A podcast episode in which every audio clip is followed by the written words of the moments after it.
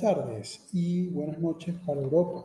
Mi nombre es Juan Andrés Morales y en esta oportunidad les traigo una nueva entrega del podcast Closing Bell correspondiente al día 8 de junio de 2021, una vez que ya los mercados han cerrado. Y vamos a comenzar entonces con el resumen de lo ocurrido en los mercados de Estados Unidos y estos cerraron al alza hoy compensados por una ligera caída en el Dow Jones de 0,09%, aunque sí reflejaron todos una tendencia bajista. El Nasdaq subió 0,31%, el Russell 2000 lo hizo con 1,06% y el Standard Poor's 500 subió ligeramente 0,02%. El petróleo subió 1,16%, superando ya la barrera de los 70 dólares y cerró en 70,03.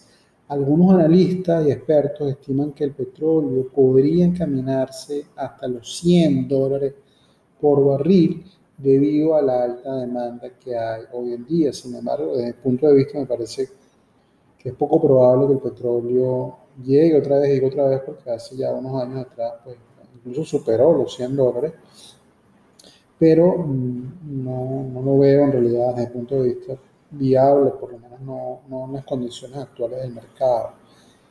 Eh, lo cierto es que, bueno, ya, ya superó los, los 70, sí es posible que alcance los 80 que estimó Goldman Sachs, eh, pero no lo veo mucho más allá de eso. Lo que sí es cierto también es que las petroleras se han beneficiado de manera positiva eh, con fuertes alzas en, su, eh, en el precio de sus acciones y siguen subiendo a pesar de que ya algunas se encuentran sobrecompradas, el petróleo le está dando oxígeno para seguir alcanzando nuevos y precios más altos en su acción.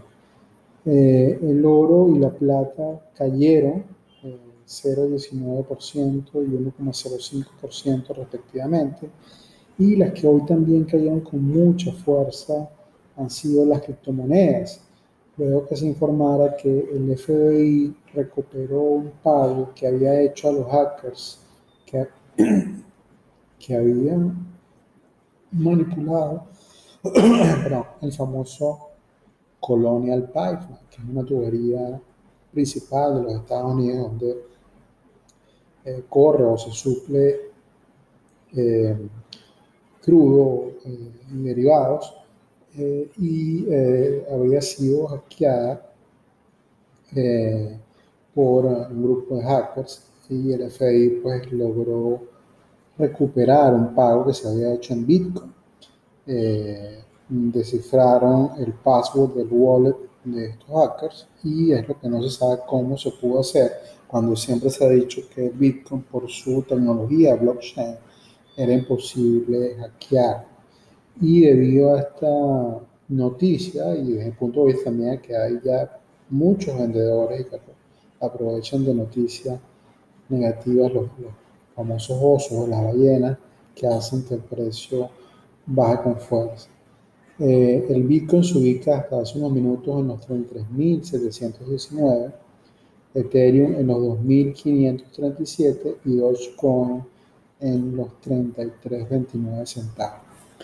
El rendimiento de los bonos del Tesoro de Estados Unidos a 10 años cayó otra vez hasta 1.5280. Recordemos que hace unos días estaba alrededor de los 1.65, 1.66. Pues bueno, ya estaba otra vez en los 1.5280 y esto refleja ya una tendencia bajista. Si marcamos una tendencia en el precio, o más bien en el rendimiento de estos bonos, eh, veremos que hay ya ah, una clara tendencia bajista.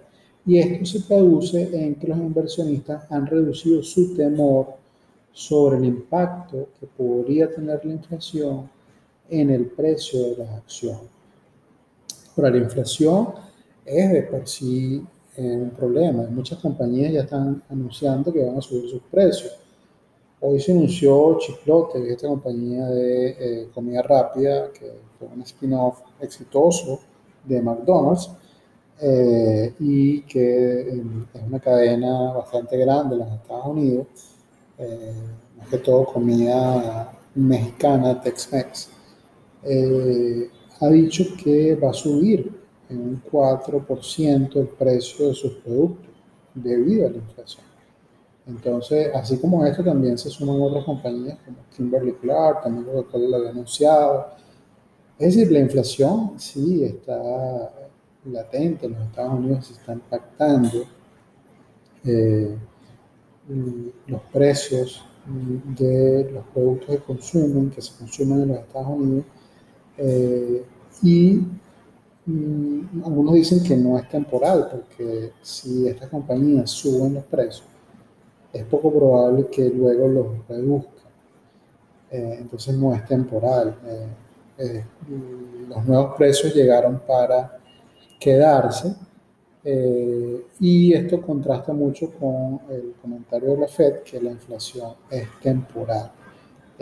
Puede ser temporal en cuanto a tecnicismo, en cuanto a cómo se interpreta por medio de em, el índice de precios al consumidor, eh, pero lo cierto es que una vez que las compañías aumentan sus precios, es poco probable que estos precios luego disminuyan a menos que hagan algunas ofertas que sí serían temporales, algunos descuentos.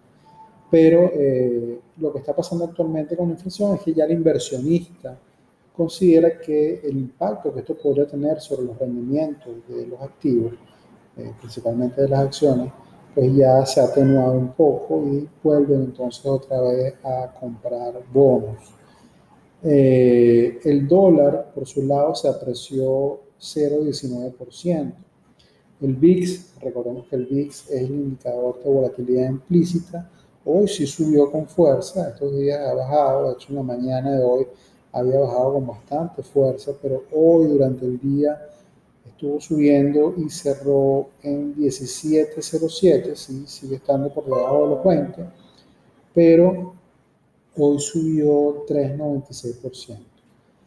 Eh, el New York Stock Exchange nos dice que hoy se negociaron 2.134 acciones al alza, 1.199 acciones a la baja manteniéndose estables o sin cambios 193 acciones.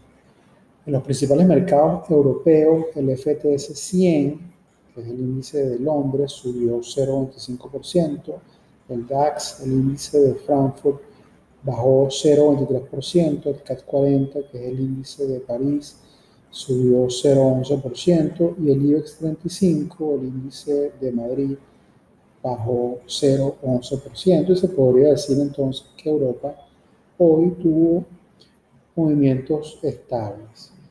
En los principales mercados asiáticos, el Hansen baja 0,04%, el Shanghai en Shanghai baja 0,54%, Kospi de Seúl sube 0,10%, Nikkei de Tokio baja 0,19%, el Sensex 30, el índice hindú baja 0,10% y Sydney, que ya abrió su sesión de mañana, está subiendo hasta hace unos minutos 0,15%. Y se podría decir entonces que Asia también tiene movimientos o tuvo movimientos estables.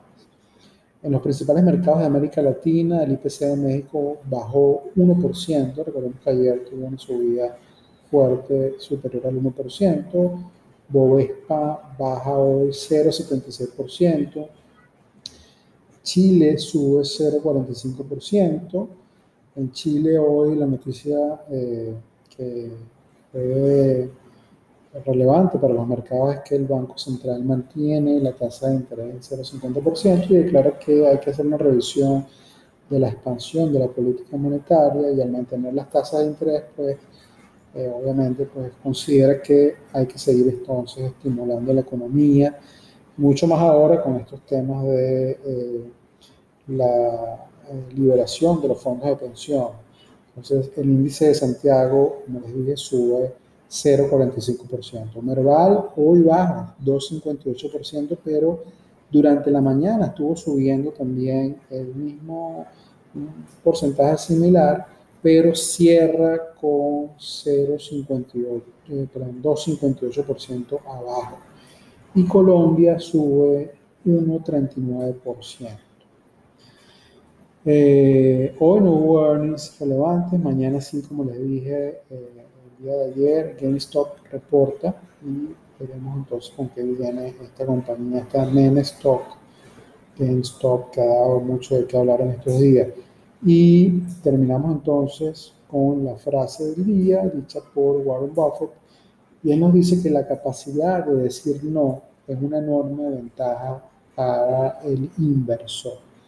Y estoy totalmente de acuerdo, decir no es de rechazar el momento de entrar en una acción cuando eh, estamos tentados, cuando somos tentados por el FOMO, pero sabemos que no tienen los fundamentos o no tiene los indicadores técnicos adecuados para garantizar esa entrada. Entonces hay que decir no y esperar un mejor momento para entrar o incluso también para vender. Bueno, y con esto entonces me despido hasta la sesión de mañana. En buenas tardes y buenas noches a todos.